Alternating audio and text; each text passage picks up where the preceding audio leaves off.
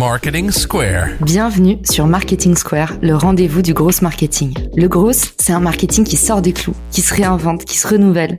C'est aussi un mindset qui repose sur l'envie de se dépasser, de se détacher de ses opinions une bonne fois pour toutes et d'apprendre en continu. Si tu te reconnais dans cette description, que tu sois débutant ou expert, abonne-toi. Ce podcast va devenir ton meilleur allié. Je suis Caroline Mignot, grosse marketeuse et entrepreneur. Et chaque semaine, je partage sans compter des astuces concrètes, des méthodes actionnables, des idées utiles pour faire grandir ton business et rester à la pointe des nouveautés. Si cet épisode te plaît, tu peux le partager en me taguant ou lui laisser 5 étoiles sur Apple Podcast. Bonjour à tous et bienvenue dans ce nouvel épisode de Marketing Square. Aujourd'hui, on va parler personal branding, mais on va pas en parler comme vous avez l'habitude d'en entendre parler avec beaucoup de blabla, beaucoup de questionnements. Aujourd'hui, je vais vous livrer une méthode actionnable en 10 étapes pour bâtir votre marque personnelle de zéro. La première étape pour moi, c'est de définir ton objectif prioritaire. Qu'est-ce que tu veux atteindre pour de vrai? Est-ce que tu veux davantage de ventes, de la notoriété, de l'autorité, davantage de réseau? En fait, derrière chaque objectif, il y a forcément une métrique que tu peux traquer. Pour déterminer un objectif, tout le monde parle toujours de la méthode SMART. Je vais quand même définir la méthode SMART parce que pour beaucoup d'entre vous qui avez fait des écoles de commerce ou des écoles de communication, vous avez l'impression que c'est évident. Mais en fait, il y a quelques années, je me suis retrouvée à passer des entretiens chez Google et je n'avais jamais entendu parler de la méthode SMART. Et du coup, ça m'a valu un grand moment de blanc en entretien. Et quand j'ai demandé ce que c'était qu'un objectif SMART, euh, je pense que c'est la raison pour laquelle je n'ai jamais été prise pour ce job. Donc aujourd'hui, ce n'est pas pour me venger, mais je trouve que la méthode SMART c'est un petit peu compliqué les choses pour pas grand-chose. Qu'est-ce que c'est que la méthode SMART? C'est se dire, pour déterminer un objectif, il doit être spécifique, c'est-à-dire une seule action, un seul objectif, il doit être aussi mesurable, contenir un indicateur de résultat, il doit être atteignable, c'est-à-dire il faut se poser la question quelles sont les étapes à franchir pour y arriver? Il doit être réaliste, Avez-vous prévu les moyens en termes de ressources, par exemple? Et puis temporel, donc timé, cloisonné dans le temps. Pour ma part, je préfère utiliser la méthode OKR. Cette méthode, elle veut juste dire Objective and Key Result. Ça veut dire un objectif, une métrique clé. Donc aujourd'hui, vous devez vous poser la question, qu'est-ce que je veux atteindre pour de vrai via ma marque personnelle? Et vous pouvez tout traquer. Par exemple, si vous vous dites, je veux davantage de ventes, ok, je veux générer tant de chiffre d'affaires en euros par mois, par semaine, par an. Si vous vous dites je veux davantage de notoriété, ok, je veux générer plus de 100 000 vues par mois. Je voudrais être cité par des personnes extérieures dans des posts, dans des articles, peut-être ça peut être dans la presse, au moins une fois par mois. Ensuite, l'autorité. L'autorité, vous pouvez tout à, fait le traquer également en disant, par exemple, euh, euh, je voudrais avoir un sponsor pour mon podcast. Je voudrais signer trois gros partenaires cette année je voudrais collaborer avec X personnes au-dessus de X nombre de followers l'année prochaine. Voilà, en fait, même l'autorité, ça se traque selon les indicateurs qui sont importants pour vous. Donc ça, c'est le point numéro un. On définit son objectif prioritaire. Point numéro 2, identifie ton client idéal. Qui a besoin de tes services? Alors certains d'entre vous vont peut-être me dire, comme ça arrive souvent en coaching, bah en fait, j'ai tout un tas de différents services. Dans ces cas-là, mon conseil, ce serait de dire, OK, Demandez-vous quel est votre meilleur client, le client que vous adorez. Va dresser le sociotype de ce client idéal-là et déclinez-le. C'est celui avec qui vous aimez vraiment, vraiment travailler. Si jamais vous me dites, ok, mais j'ai pas non plus de clients, je me lance, eh ben, identifiez la personne qui va avoir la plus grosse douleur, qui va avoir le plus besoin de vos services. Point numéro 3, formule ton offre. Quelle est la transformation que tu permets d'atteindre? Ne parlez pas de votre produit, ne parlez pas de votre service, vendez la transformation.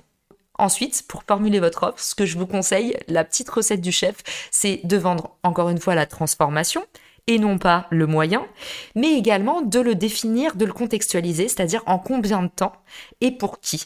Donc formuler son offre, quelle transformation je permets d'atteindre, en combien de temps et pour qui? Pour moi, c'est la recette impeccable pour une belle offre. Étape numéro 4, connecte-toi avec ton écosystème. Et ça, ça veut dire nouer des partenariats, co-créer avec ceux qui savent, ceux qui vous entourent, ceux qui vous aiment. Donc ça peut être par exemple des échanges de visibilité. Voyez, moi avec des amis créateurs de contenu, parfois euh, un tel me dit je t'ai mis dans la newsletter. Je dis ah bah super, bah moi deux, jours après je lui fais la surprise de le mentionner dans un post. Voilà, il y a pas mal d'échanges de visibilité que vous devez voir de près ou de loin chez les créateurs de contenu. Et ben ça, ça fonctionne très très bien. Ensuite, il y a le commentorat. Et ça, ça arrive plus naturellement. Il y a quelques jours, Anne, qui est rédactrice web, me posait la question, mais comment on fait pour faire du commentorat? Bah, trouver quelqu'un qui est bon, qui est vraiment bon dans quelque chose que vous n'arrivez pas à obtenir, et allez lui proposer tout simplement bah, vos services, allez lui proposer des temps d'échange. Est-ce que je pourrais t'aider sur un point? Parce que moi, j'aimerais beaucoup bénéficier de tes lumières sur ce point.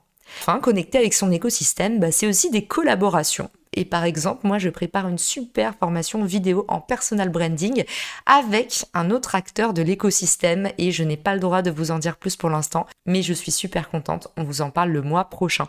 Donc, vous pouvez aussi faire des collabs. Donc connecter avec son écosystème, comme je vous ai dit, échange de visibilité, commentorat, collaboration, sponsoring, cross-promotion, il y a plein de façons aujourd'hui de connecter avec d'autres acteurs. Ils vont, ils vont vous envoyer de la force et ils vont vous apporter de la preuve sociale. Étape numéro 5, optimise ton profil LinkedIn. Et ça, ça va vraiment plus loin que les basiques. Vous voulez ressortir un maximum sur Google et LinkedIn est un puissant tremplin pour ça. Si votre page LinkedIn est organisée comme une page de vente, vous allez convertir comme des petits pains. Rendez-vous sur ma chaîne YouTube pour en savoir plus. J'ai fait un live sur optimiser son profil LinkedIn. Ma chaîne YouTube s'appelle comme moi, Caroline Mignot. Et si vous vous abonnez, ça me fera très plaisir. Étape numéro 6, établis un planning éditorial Autrement dit, ancre une routine. Ça, c'est super important. Vous savez que le meilleur hack en diffusion, c'est tenir le rythme, le rythme et la vélocité. Posez-vous la question, quand est-ce que vous pouvez poster? Combien de temps vous avez à y allouer par semaine, par exemple? Sur quelle plateforme vous voulez vous implanter? Et puis, quel type de contenu vous voulez poster? Étape numéro 7, gérer son exécution. Et ça, c'est la partie la plus dure. C'est sympa de faire des stratégies et d'avoir des idées, mais vous le savez, le cœur, le nerf de la guerre, c'est toujours l'exécution.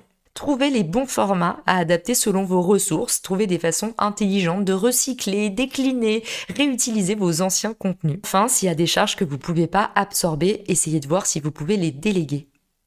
Étape numéro 8, auditer en continu. Restez en veille sur toutes les requêtes récurrentes que vous recevez en message privé. Si les gens vous posent souvent la même question, c'est qu'il y a une raison. Soit il y a une friction, soit il y a un besoin. Eh ben, soyez malin et sachez les transformer en offres de services ou en produits. Regardez aussi les questions que vous avez en commentaire et puis bah, les retours de vos clients. Étape numéro 9, suivez vos statistiques. Ce qui ne se mesure pas ne s'améliore pas. Si vous n'avez pas d'objectif, vous n'aurez pas de résultat. Observez les retombées à la fois positives et négatives chaque semaine pour pouvoir à la fois bah, observer votre courbe de croissance, votre courbe d'apprentissage, et puis bah, aussi pour pouvoir affiner votre offre. Étape numéro 10, surtout, n'ayez pas peur. C'est la dernière étape et c'est une des plus importantes. Testez des nouvelles choses en permanence. Si vous avez peur de vous planter, si vous avez peur du ridicule, eh ben vous allez l'être. C'est toujours comme ça dans la vie, vous savez. Ceux qui sont le moins ridicules, c'est ceux qui s'en foutent complètement. Les réponses viennent toujours du terrain et de la pratique, alors n'ayez vraiment pas peur de vous y confronter. Voilà, c'est tout pour le moment. Avec ces 10 étapes, j'obtiens toujours des résultats concrets et quasi immédiats. Le personal branding, aujourd'hui, c'est pas du bullshit, c'est surpuissant. Et c'est pour ça que c'est aussi dommage que la plupart du temps, on trouve que des recettes pas actionnables. J'espère que cet épisode vous aura aidé. Honnêtement, je vous ai dit tout ce que je savais. Bon, après, bien sûr, il y a d'autres petits tips, mais il faut bien que j'en garde pour la suite. Donc, n'hésitez pas à vous fixer un challenge pour 2022 sauvegarder cet épisode.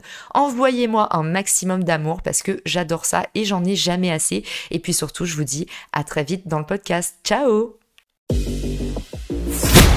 Si t'as écouté jusqu'ici, c'est certainement que cet épisode t'a plu. Ce podcast est rendu possible par Richmaker, le Tinder du B2B comme on l'appelle. C'est une plateforme que j'ai lancée et qui permet d'identifier des partenaires compatibles en fonction de ton business. En gros, Dis-moi quels sont tes objectifs marketing et je te dirai qui va t'aider à les dépasser au sein de ton écosystème. Pourquoi aller chercher ses clients un par un quand on peut placer sa croissance en pilote automatique? Plus d'excuses, passe à l'action et à très vite sur Marketing Square, le podcast du gros marketing. Marketing Square.